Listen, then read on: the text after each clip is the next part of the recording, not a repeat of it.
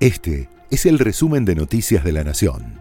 Estas son las noticias del 7 al 13 de mayo de 2023. La inflación de abril superó todas las previsiones y alcanzó un 8,4%.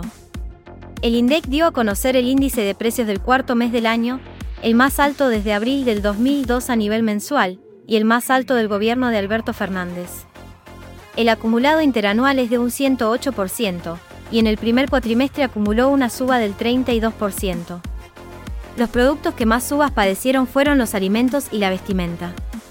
Horas antes, y en una entrevista radial, el presidente Alberto Fernández había hablado del tema y calificó a los aumentos especulativos como un factor influyente en el alza continua del índice de precios. ayer a la noche tarde hablaba con Sergio y le decía, mira, tenemos que ponernos este, algún objetivo definitivo para parar esto. Porque hay muchas causas que están generando esto. Una es la especulación, está claro. La especulación de que puede haber una devaluación, la especulación de que el dólar blue sube, entonces eso que yo, que muchos me criticaron y yo llamaba inflación autoconstruida, es precisamente eso, lo, lo que se llama la inflación psicológica, que no está en el consumidor, está en el pequeño comerciante.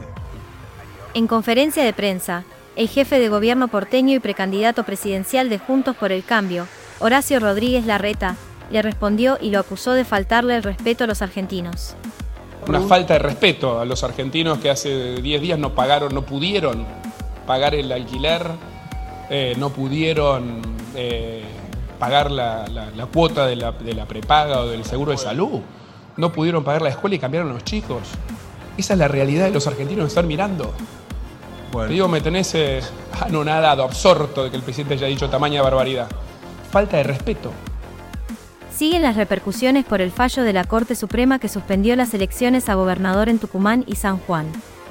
El martes, el máximo tribunal convalidó los recursos presentados por fuerzas de la oposición en ambas provincias. La Corte citó un fallo anterior en el que consideró un deber tutelar la virtud republicana de desalentar la posibilidad de perpetuación en el poder. El planteo es porque los candidatos, Mansur en Tucumán y Uñac en San Juan, buscaban competir por su tercera reelección, alternando en los cargos de gobernador y vicegobernador. Una vez conocida la resolución, la oficina de la portavoz de la Presidencia de la Nación emitió un comunicado en el que sostuvo que el fallo de la Corte Suprema es una clara intromisión en el proceso democrático y la autonomía de las provincias. A raíz de este fallo, la justicia de Tucumán decidió que los comicios para todas las categorías que estaban previstas para este domingo serán suspendidos y se retomarán en junio, y el candidato Juan Mansur hizo pública su decisión de declinar a su candidatura.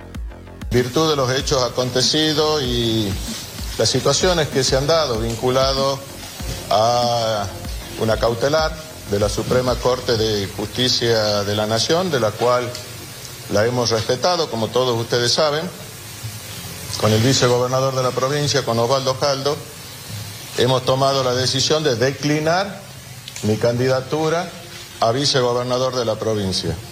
Esto lo hacemos al solo efecto de despejar dudas, lo hacemos al solo efecto de generar certeza, de generar previsibilidad, como siempre lo hicimos. Felizmente nuestro espacio político tiene hombres y mujeres de primerísimo nivel por su parte, el Tribunal Electoral en San Juan definió que se habrá elecciones mañana, pero solo se elegirán las categorías de intendentes, diputados y concejales. Resta saber si Sergio Uñac tomará una determinación similar a la de su par. Al respecto, esto opinaba José Luis Gioja, exgobernador sanjuanino, quien criticó la determinación de la Corte, pero también la maniobra de quien fuera su vicegobernador. Yo creo que no les interesa, hay que defender la democracia, hermano, y que el pueblo vote, y que, elija, ¿viste? Yo, nosotros lo hemos dicho en, en en inglés, en francés, en todos los idiomas, al gobernador Uñá que, no puede ser, porque el artículo 175 de la Constitución Provincial claramente dice, mira, me lo sé de memoria y no soy abogado, te aclaro. Dice, gobernador y vice duran cuatro años en su periodo. Gobernador y vice. Y pueden ser reelectos hasta dos veces. Él fue mi vicegobernador 2011-2015. Fue gobernador reelecto en el 2015. Y fue reelecto para tener las dos reelecciones por segunda vez en el 2019. Y se presenta de vuelta diciendo que la primera de vice no, no es. Alberto Fernández y Sergio Massa participaron del acto de la última soldadura del gasoducto Néstor Kirchner. Cuando nos ponemos todos de acuerdo, las cosas funcionan, aseguró esta tarde el presidente. La obra, según el gobierno, permitirá ahorrar 4.200 millones de dólares por año en sustitución de importaciones energéticas. Fernández remarcó que la obra se financió en parte con el llamado impuesto a las grandes fortunas. También destacó la gestión de NARSA y el trabajo de las empresas y los trabajadores que estuvieron a cargo de la trama. De esa forma se dio por terminado el tendido de los caños de la vía que transportará el gas desde Vaca Muerta hasta la provincia de Buenos Aires. Luego de completar las pruebas hidráulicas y las instalaciones de superficie, con sus respectivas válvulas, las autoridades planean poner en funcionamiento el gasoducto el 20 de junio. El Partido Justicialista Bonaerense se reúne con vistas a definir su diseño electoral. El encuentro partidario se realizará en medio de las conversaciones por las alianzas electorales para las PASO y el posible desdoblamiento de las elecciones en el distrito. Se llevará a cabo este sábado a partir del mediodía, en el municipio de La Matanza. Será un congreso partidario, con mira a las paso del 13 de agosto, y la jornada cerrará con un acto que será encabezado por el diputado y presidente del justicialismo bonaerense, Máximo Kirchner.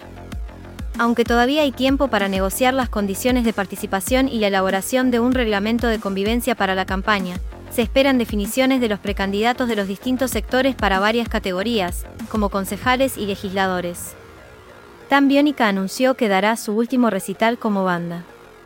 Después de un impas de siete años, la agrupación de los hermanos Carpentier confirmó su show el próximo 28 de octubre en el Estadio Vélez de Buenos Aires, el cual tiene una capacidad para 50.000 personas.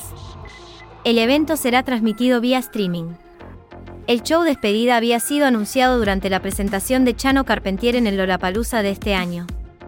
Las entradas se podrán conseguir a partir del martes 16 de mayo a las 10 de la mañana durante una preventa. Messi vuelve a jugar en el PSG a las 4 de la tarde. Luego de haber sido suspendido por faltar a un entrenamiento, el capitán de la selección argentina regresa al once inicial del equipo parisino ante el Ajaccio, de acuerdo a lo confirmado por el director técnico.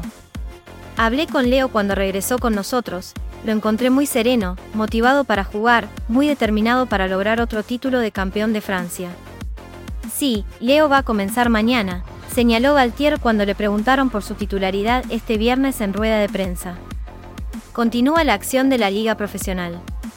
Hoy, el escolta, San Lorenzo, visita a Banfield desde las 18, buscando descontarle puntos a River, quien lidera el torneo en soledad. El conjunto de De Micheli cerrará los encuentros de este domingo visitando a Talleres desde las 9 y media de la noche. Boca intentará recuperarse de la derrota en el Superclásico de local y ante Belgrano, a las 7 de la tarde. Este fue el resumen de Noticias de la Nación.